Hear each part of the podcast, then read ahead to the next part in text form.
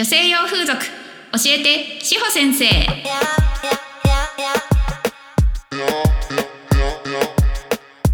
いいですか？はい、女性用風俗女女性用風俗。略して女風ってご存知ですか？聞いたことあ違う間違ったこれ概要欄じゃん。待って。待って待って。違うんです違うんです。ちょっといいいちょっと待って。ちょっといい？あの音楽の最初がななかったから分かんなくなっちゃった今。言い訳ね。はいえーといきますえーとはいこの番組は女性用風俗に興味がある方たちが楽しく心地よくご利用いただくために講師と運営の両経験がある志保先生が超個人的見解で惜しみなく情報をだだ流しし女風業界をまるっと盛り上げたいラジオです。はい。というわけで本日のお題に行きたいと思います。こちら質問フォームの方からご質問をいただきましたありがとうございます。女風を利用する時のメイクとシャワーの時って皆さんメイクどうしてるんですか？問題です。はい。こちらですね、あのそれぞれ違う、えーユーザー様とですね、もう一人はまだユーザー様になってない方がご質問をいただきました。本当にありがとうございます。いただいたご質問読ませていただきます。女風でカウンセリング後にまずお風呂、シャワー、はてなを浴びるとのことですが、利用者の皆さんお化粧はどうされてるんですか？教えてください。みんなメイクを落としてすっぴんなんでしょうか？それとも髪や顔にはお湯がかからないようにしてるんですか？すごくどうでもいい質問ですみません。でも私はとってもこれが気になってしまって誰か話してないかなと YouTube などいろいろ探したのですが誰もそういう話をされてなくて質問させていただきました。些細なことで恐縮ですが教えていただけると嬉しいです。っていうご質問でですねありがとうございますでこの方が、えーご感想もくださってまして女風を利用してみたいなと情報収集中です。講師の立場からたくさん話していただいて利用するハードルや緊張がぐっとほぐれました。ありがとうございますというご感想もいただきました。嬉しい。ありがとうございます。生まれてきてよかった。生まれてきた回があったね。イエーイ。はい。てなわけでサクサク質問に答えていくよ。はい。あとはですね、そう、この、この今ね、えーいただいたご質問者さんは、シャワーの時のね、メイク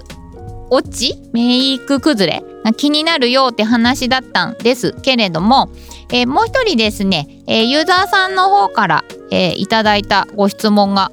ございましてですね、まあ、そちらもメイクに関することであったんですけれども女風を利用する時に何か好ましいメイクとかありますか？どんなメイクでいくといいですか？みたいなことを、えーご質問をいただいた方がいらっしゃいます。っていうので今日はですね、まあ、メイクの話ね、まあ、そのご質問者さんはメイクとあと服装どんなだでいくといいですか？みたいな感じでまあなんて可愛らしいご質問なんでしょうね本当にありがとうございます。はい、じゃあこちらをですね今日はお答えしていきたいと思います。でですねまずこのいただいたねメイク崩れについてのご質問だったんですが今回ちょっと趣向を変えましてですねえー、ものは試しになんですけれどもあの先にねブログのノートの方でちょっと答えを書かせていただいてみました。っていうのが、えーこれですね教えて志保先生のポッドキャストなんですけれども収録ちょっとまとめてね月1回に数回、えー数回分かな撮ってたりするのであのご質問のタイミングによってはねすごくおたあのおまえお任せじゃない。お待たせしてしまうっていうのがあってで特にですねこのいただいたご質問者様がですねあの今からね使おうと思って探されてるっていうことだったので私がすぐあの答えないことによって女風の利用がなかなかできないっていうことになったらこれは大変だと思いましてちょっとですねこれは私の判断で、えーインシャワーの時メイクどうしてるっていうのをあのブログのノートの方に貼っています。でえっ、とね概要欄概要欄の、えー、志保先生へのリンク集の中からねノートいけますのでそのタイトルでね探していただけます。っていうのでちょっとねまんま同じ内容をすいません。私の判断で勝手ながらノートの方に先に書かせていただいておりました。見ていただいてるといいなと思います。はい。でえー、ちょっとですねじゃあまあノートに書いた内容をなぞる感じにもなるんですけれども、えー、まずねじゃあメイク崩れの前にどんな服装メイクでいくといいですかっていうことでお話ししていきたいと思います。これはですねまああの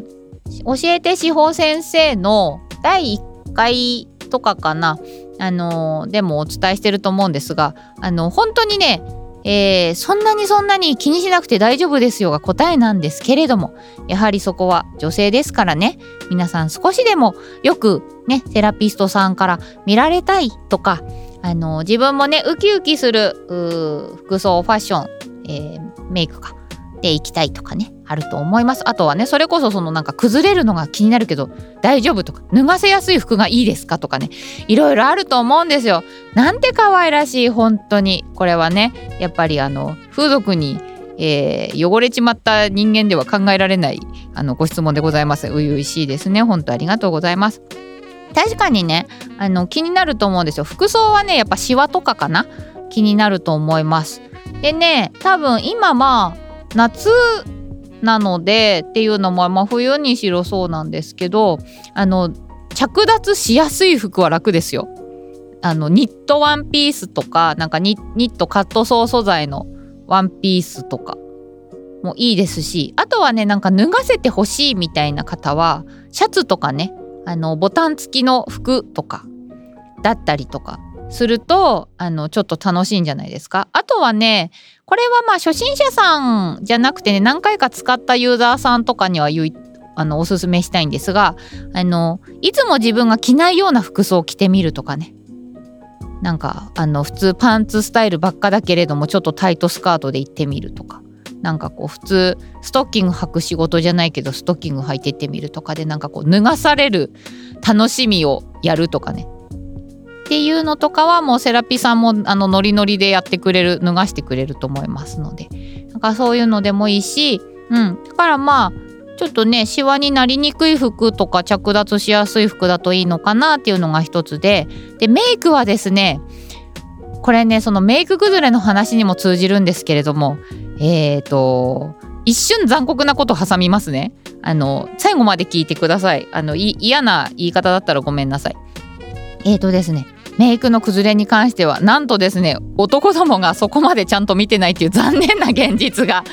あるんです。やだ本当に。嫌でしょ？嫌ですよ。私だってちゃんとちょちょっとでもなんか小綺麗にしようという努力をしてるにもかかわらずその努力が全然伝わってないっていうね、えー、そんなことがあるんですけれども、まあ、ただねメイクってあの相手のためにする礼儀っていうのもあるんですが自分のテンションを上げるツールっていうのもあると思います。ね。だからこう崩れるの気になるっていうご質問につながってくるかなと思うんですよ。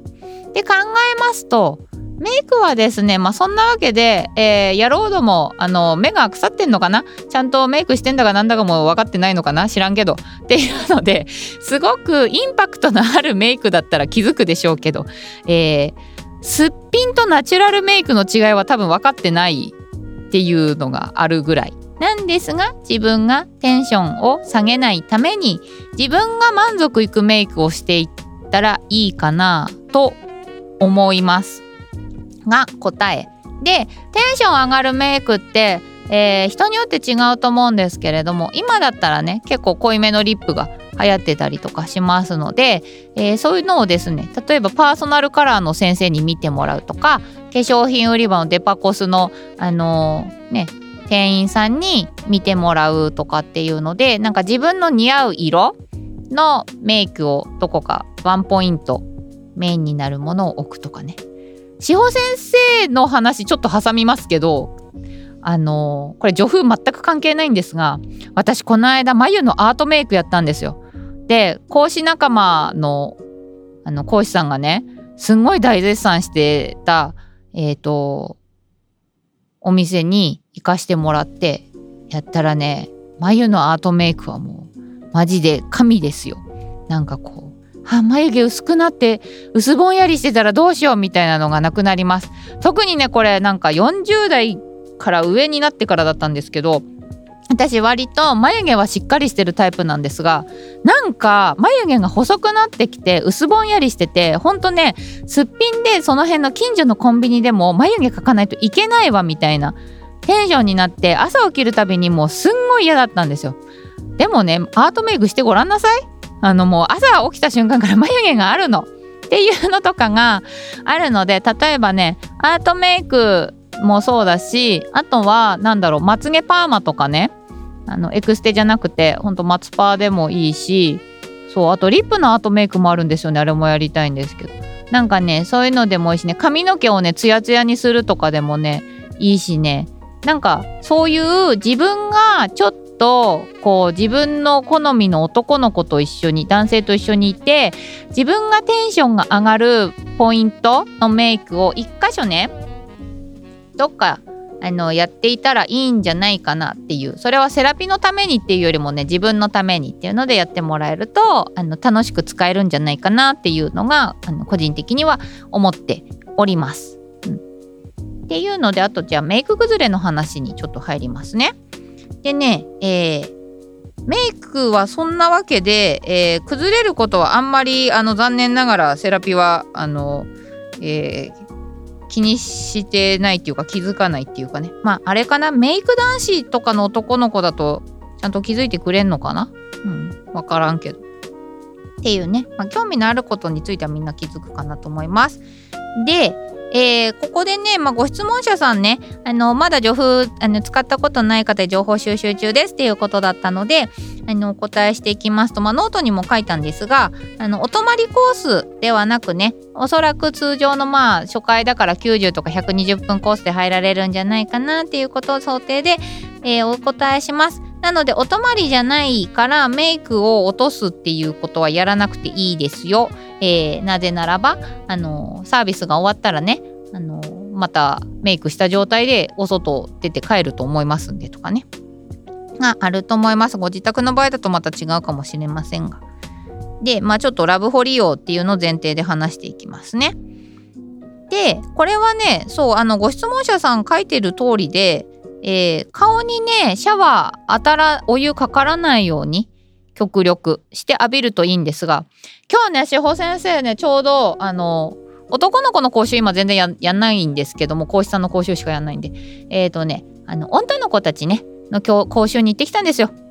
余談ですが女の子の講習はマジで本当に楽しいですよ。もう癒しでしかない。あの私はどちらかといえば女子がもう趣味講習ですよ。でもそんなこと絶対バレちゃいけないんでこれは本当マジでないでしょ。で、えー、戻すよ。でなんだっけ？そうそうそう。あのその時にあのね密着戦隊のやり方を教えてたからそのまあスタイルのいい可愛い女子と一緒にまあお風呂場でイチャイチャしてたんですけれども私。でそれをねやってた時にシャワーをねやっぱお客様の顔にねかからないようにっていうので、えー、弱めの水圧でかけるっていうのを教えるんですがそれをねご自身でもやると良いです。だから顔は実際あの直接濡らさずに、えー、髪の毛もね濡らさないようにしていただいて、えー、首から下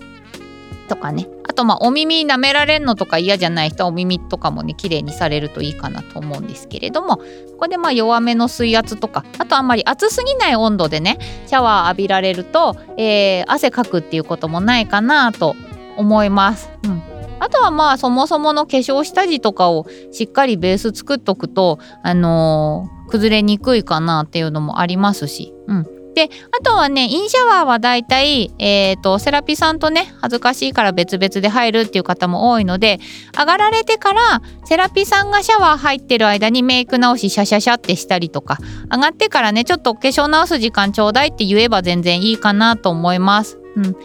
なので、えー、お化粧に関してはねそんなにそんなにあのー、心配しなくてもそんなに大幅には崩れないかなっていう感じなのであくまで顔を洗うのではなく、えー、ボディ洗いをですね丁寧にしていただければ大丈夫かなというふうに思っております。はい、あとはねちょっとノートにも書きましたけど慣れてきたら、えー、ホテル先入りっていうので先にねあの女性の方がラブホに入ってセラピーさん待つっていうのもあるのであのそれだったらねシャワー先に浴びちゃってメイク直してあのバッチリした状態であのお部屋の中で待ってるっていうのとかもできるんじゃないかなと思います。はい、まあ、慣れてきたらやってみてください。こんな感じで答えになってますでしょうか？質問や感想は概要欄にあってあるフォームからお送りくださいあとはポッドキャストの方で、えー、この回をですねタップしていただきますと、えー、登録されていらっしゃる方はあの質問フォームっていうのがねポッドキャストにもそもそもで Spotify とかはねついてますのでそちからそちらからの感想やご質問もぜひあのちょっと使ったことないんですがお待ちしております。この番組と志保先生の各種 SNS のフォローもよろしく お願いします。それでは皆さんがジョフライフを楽しめますように。